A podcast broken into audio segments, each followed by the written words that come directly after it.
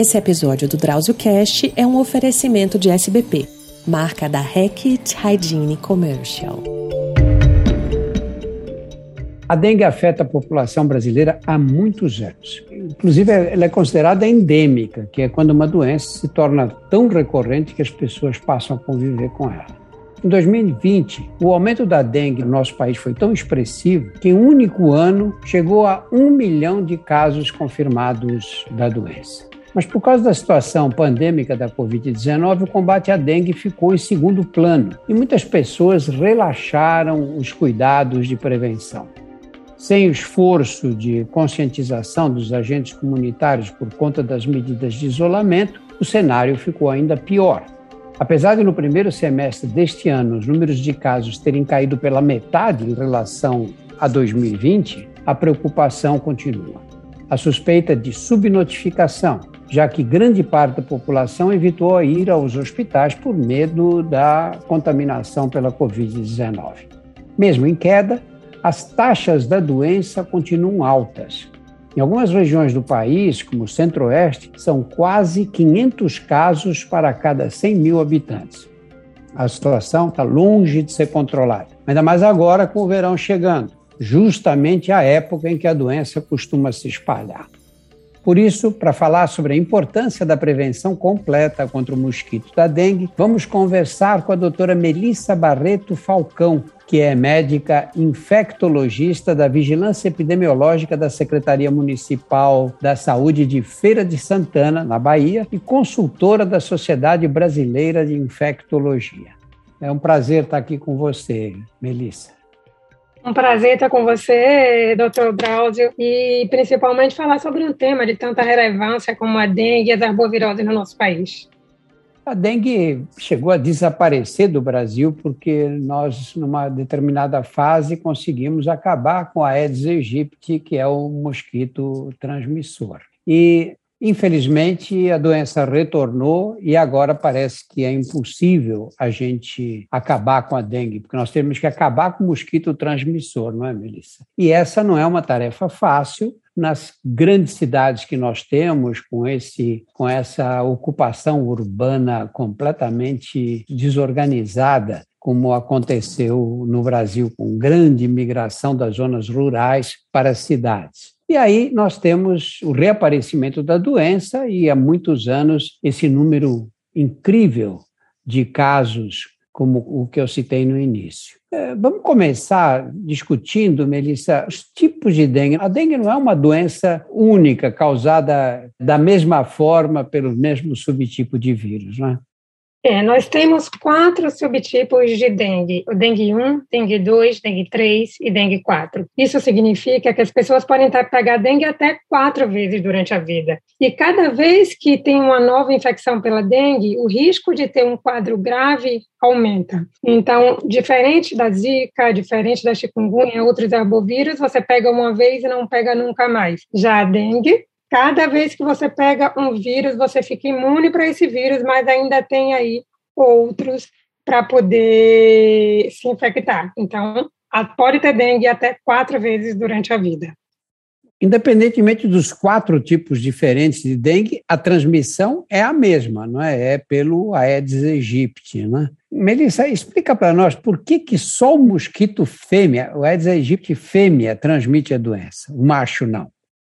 Isso, o, a dengue é transmitida pela picada do inseto, no caso o Aedes, e só a fêmea se alimenta com sangue. Tanto o macho como a fêmea se alimentam com a seiva da planta, e quando a fêmea copula, ela precisa do sangue humano para poder desenvolver os seus ovos. Então, cerca de dois dias depois da cópula, ela vai sugar para poder desenvolver os seus ovos e acabar pondo e que vai dar origem às larvas e assim por diante. Então, a, essa etapa de sugar o sangue é essencial para o desenvolvimento dos ovos do Aedes.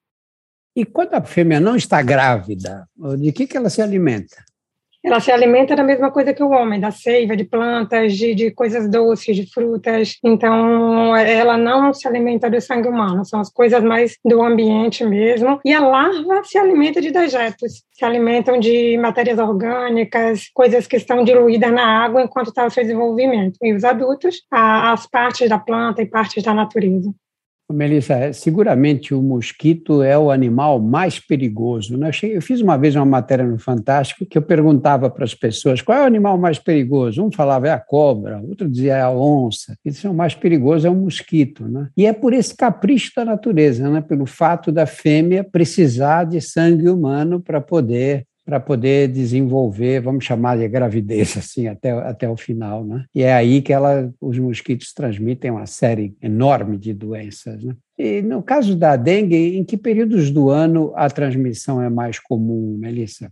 Eu aprendi muito a, a, respeitar e atender esse mosquito aí ao longo da minha vida como infectologista. E agora temos, vamos começar o período do verão, que é o período do ano que tem o maior risco, a maior incidência de todas as arboviroses, todas as doenças transmitidas por mosquito, porque o mosquito gosta de água e gosta de calor.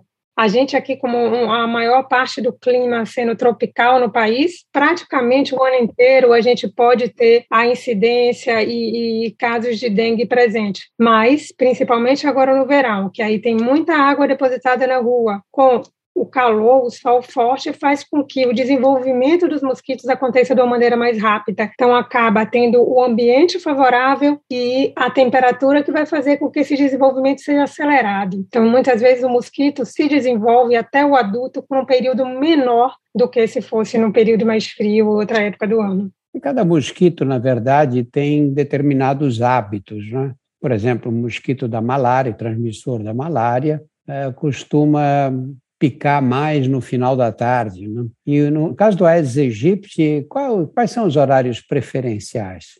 É, o Aedes ele tem um hábito principalmente diurno.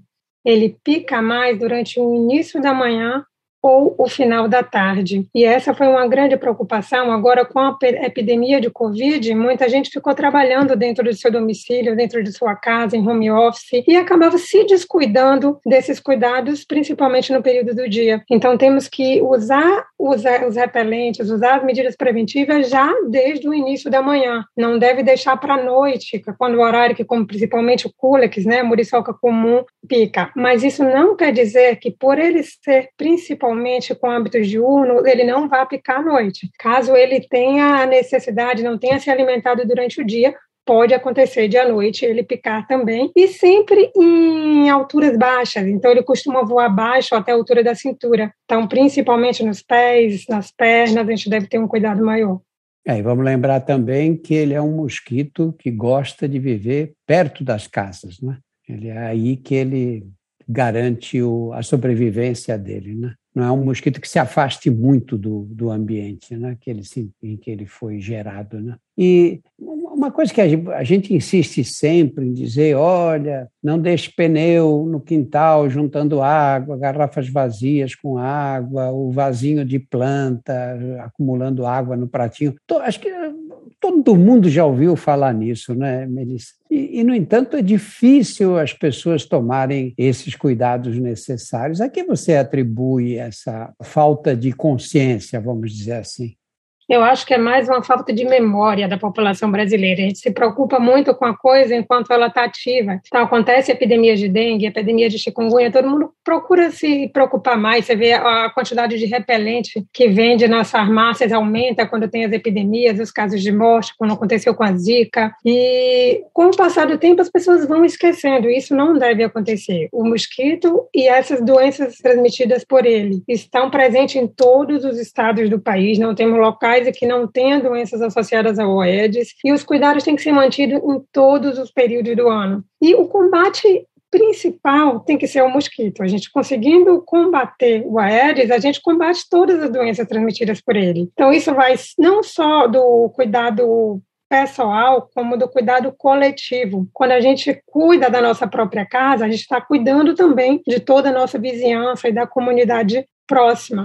Então, pelo menos uma vez na semana, a gente sabe que tem que vistoriar a nossa casa, olhar os vasos de planta, colocar terra nos vasinhos de planta, olhar a caixa d'água se está fechada, calha de água, o reservatório do ar-condicionado, da geladeira, e isso uma vez na semana, porque a gente vai impedir que o mosquito se torne adulto. É uma média de 10 dias o ciclo de vida do mosquito. Então, a gente conseguindo limpar esses ambientes antes disso, a gente consegue evitar que ele se torne adulto e que vá proliferar e causar doença aí em muitas pessoas.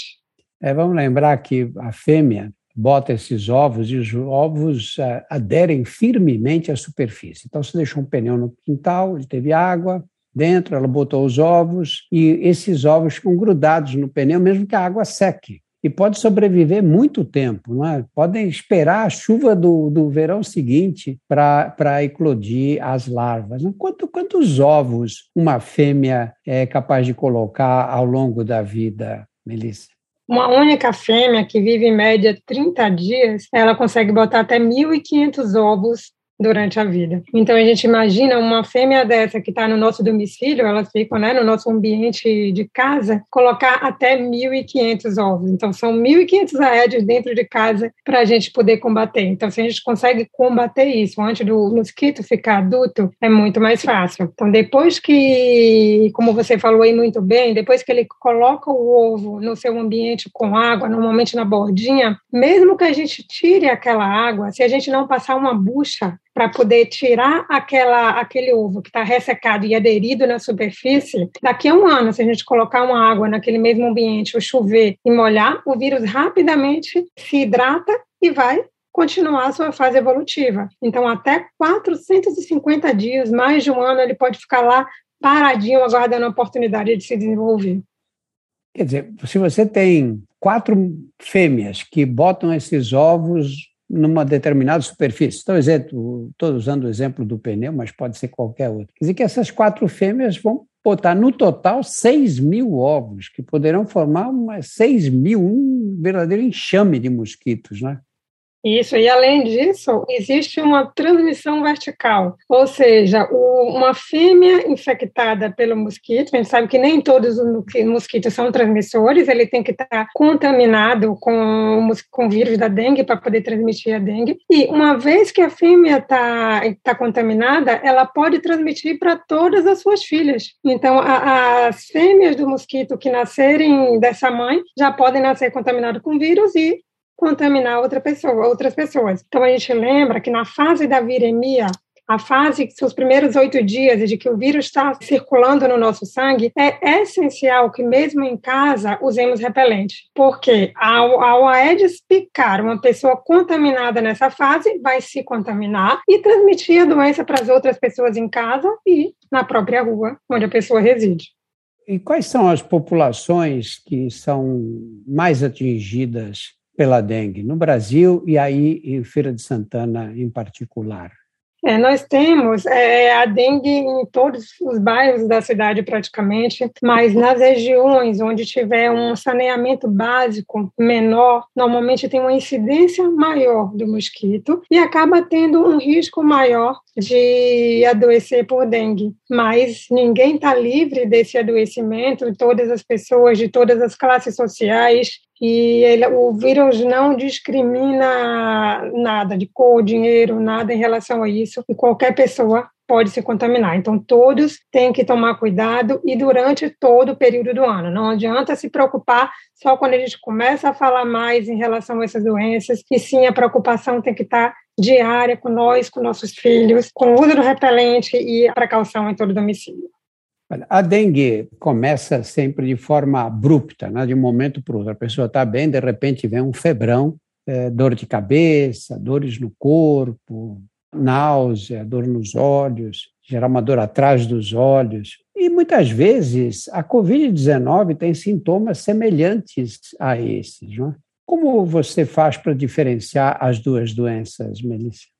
Não é uma tarefa fácil para quem está numa emergência, para quem está no dia a dia atendendo doença febril, fazer o diagnóstico diferencial nos primeiros dias da doença. Quando tem aqueles quadros clássicos, fica mais fácil, mas isso acontece ao longo do dia. Então, no primeiro e segundo dia de doença, muitas vezes aparece só uma dor no corpo e uma febre. Isso pode ser dengue, isso pode ser zika, pode ser chikungunya, isso pode ser covid. O principal diferencial entre a dengue e o covid estão nos sintomas respiratórios. Nós não costumamos ver sintomas respiratórios respiratórios na dengue. Então, quando tem muita coriza, tosse, espirro, isso leva a pensar mais no Covid do que no quadro de dengue. E temos características bem peculiares do Covid, como a perda do olfato e a perda do paladar, que não acontece em todos os casos, mas quando acontece, direciona a gente logo para um diagnóstico de Covid em vez de um diagnóstico de dengue. Em relação à dengue, a gente vê uma queda das plaquetas normalmente mais acentuadas e aquelas petequias, as manchinhas no corpo, que apesar de poderem acontecer no Covid, são menos frequentes que vemos mais acontecer na dengue. Mas o ponto-chave de diferença entre a COVID e a dengue são os sintomas respiratórios, perda do olfato do paladar. Você pode ter Covid sem febre, é até bastante frequente. Né? Existe dengue sem febre na tua experiência, Melissa? É muito difícil. A dengue é uma doença febril aguda e que normalmente a febre é um dos primeiros sintomas, junto com a dor muscular, que é muito intensa. Ela é conhecida até como doença de quebra-ósseos, porque a sensação que você tem é que está com o corpo todo quebrado e não consegue identificar onde é a dor, porque dói realmente o corpo inteiro. E a febre está presente aí em mais do que 90% dos casos, sem dúvida, sendo que no COVID ela acontece com uma frequência um pouco menor. Então, isso também pode ajudar no diagnóstico diferencial. No caso da dengue, você acha que as pessoas, ao desenvolver os primeiros sintomas, que em geral começa com febre alta, já, do nada vem a febre, né? É, ela deve procurar o hospital rapidamente, deve procurar atendimento médico rapidamente? Sim, qualquer doença febril aguda, ela deve ser encaminhada a um atendimento médico inicial para orientar a conduta. Nós temos medicamentos que não podem ser usados no quadro de dengue, como anti-inflamatório não hormonal, que a gente vê muito comum, ibuprofeno, AS. Esses medicamentos não podem ser usados na dengue, porque aumenta o risco de sangramento, o risco de ter uma dengue grave. Já no COVID não tem contraindicação, então precisa de uma orientação médica para isso. E Lembrando que no momento epidemiológico que estamos vivendo, se temos dúvida se se trata de dengue ou de Covid, vamos realizar os testes necessários e manter essa pessoa em isolamento, para que não haja transmissão para outras pessoas enquanto é feita a investigação. Vamos voltar para o mosquito. Ele não transmite só o vírus da dengue. Né? Nós tivemos no Brasil epidemias de Zika e de chikungunya. Como está essa situação é, com vocês aí em, em Feira de Santana, a situação dessas outras doenças? É, esse ano de 2000, 2020, 2020 e 2021 não tivemos uma incidência grande de, de arbovírus. Eles continuam acontecendo, tem notificação deles mensalmente, mas tivemos uma grande epidemia de dengue em 2019. Então, as epidemias de dengue elas acontecem mais ou menos a cada 3, 5 anos, elas se repetem. Em 2019 tivemos uma epidemia de dengue quase no Brasil inteiro, vimos aí em São Paulo uma, uma predominância grande, aqui na Bahia também, e 2020 e 2021 costuma ser um ano mais, mais brando, nos anos que se seguem a epidemia, mas elas continuam acontecendo e vemos que no Brasil, em 2021, em relação a 2020, teve uma queda do número de dengue de até 47%. Mas já chikungunya houve um incremento de quase 30%. E começamos a ver epidemias de dengue em cidades de São Paulo, que a gente não tinha visto até hoje. Então, o litoral sul de São Paulo, Santos, houveram epidemias. Isso preocupa muito, porque a chikungunya, com a taxa de ataque alta que tem, chegar no centro da cidade, na, na de São Paulo, na capital, vai ter uma incidência de problemas aí para a saúde pública e para a saúde individual de cada um muito grande. A zika também, ela não tem uma incidência alta, mas ela continua acontecendo. Então, vamos lembrar a todas as gestantes que continuem usando o repelente, tanto ela como os maridos, porque ficou né, comprovada a transmissão sexual da zika. Então, as arboviroses estão acontecendo e os cuidados precisam ser contínuos. Olha, é, nós temos um problema sério aí, né? Porque eu posso cuidar do meu quintal, da minha casa, tomar todas as precauções, mas o vizinho pode não, não, não ser tão rigoroso. Então, na verdade, como é que eu faço para evitar a picada do mosquito que vem da casa vizinha? Quais são as outras medidas que as pessoas devem tomar? É, um mosquito ele pode se deslocar até um quilômetro, mas isso não é o mais frequente. O comum de deslocamento dele é até 200 metros, mas isso alcança né, uma grande parte da vizinhança. Então, muitas vezes recebemos reclamações, ligações de pessoas denunciando piscinas de casas abandonadas na sua rua, que acaba levando a casa de arbovírus para toda a, a comunidade, todas as pessoas que vivem naquela localidade. Então, as pessoas, além de olhar o seu próprio domicílio e o seu local de trabalho, trabalho, tem que estar atento também à vizinhança. Se perceber algum local com piscina abandonada, com focos, bromélias, são outras plantas que costumam ter focos de dengue, se for percebido que existem esses focos, tem que ligar para a vigilância epidemiológica do local, fazer a denúncia e a vigilância vai no local averiguar o que está acontecendo, colocar larvicida e fazer o combate ao mosquito. Melissa, eu fiz um programa sobre dengue no Fantástico anos atrás e quis mostrar o que acontecia com as bromélias. Né? As bromélias, aquelas, aquelas plantas que são da mesma família do abacaxi, elas acumulam água entre as folhas. E aí eu quis mostrar quanto de água cabia dentro da, das bromélias. E pegamos um vaso com uma bromélia bem grande numa casa, bem grande mesmo. Eu joguei um balde de água de 5 litros dentro desse, dessa bromélia e ficou lá. Mas o cinegrafista se atrapalhou um pouco na filmagem e disse: Olha, uh, vamos, vamos gravar outra vez. Era um vaso muito grande e pesado, não dá para virar o vaso. Então, nós começamos a enxugar com um pano. É incrível a quantidade de água que fica armazenada ali. Mas aí é impossível você acabar com as bromélias, não é? Portanto, nós temos que ter outras medidas, né? os repelentes, os inseticidas, as telas na, nas janelas, né? os cuidados com a, com a para não deixar entrar mosquito dentro de casa, especialmente nessas épocas em que a incidência fica mais alta. Você acha que as pessoas têm essa consciência de que tem que ter esses cuidados? Eu acho que esses cuidados precisam ser reforçados sempre para toda a comunidade, porque quando as, as, pessoas não ouvem falar da doença, não ouvem falar dos cuidados necessários, apesar de ter aquele conhecimento, acaba ficando esquecido. Então, informações como essa que estamos dando aí agora, lembrando as pessoas da importância desses arbovírus e principalmente dos cuidados pessoais e dos cuidados coletivos, são essenciais para que as pessoas se conscientizem do seu papel na comunidade. Se cada um tomar consciência e olhar o seu próprio domicílio uma vez na semana, isso já vai ser de grande benefício. E, além dos repelentes de uso pessoal, que, é que a gente pode fazer, começando a passar desde de manhã cedo, quando acorda, e repassando de acordo com a orientação do fabricante, dependendo daquela substância do repelente, tem outros cuidados também, como de procurar deixar as crianças pequenas com roupas claras, com manga comprida, cobrir os braços, cobrir a perna, uso dos mosquiteiros nos carrinhos, nos berços das crianças, tentar botar telas protetoras nas janelas, que esses são cuidados que também ajudam a afastar o mosquito. E além do repelente que passamos na nossa pele, tem aqueles repelentes de ambiente, aqueles que colocam em tomada, ou que coloca no ambiente, lembrando que tem que ter uma distância entre aqueles repelentes de tomada, de pelo menos dois metros para as pessoas e ficar mais próximo à porta. Então, são várias maneiras que temos de prevenção de picada do mosquito, só cabe a nós adequar esses cuidados à nossa vida e usar.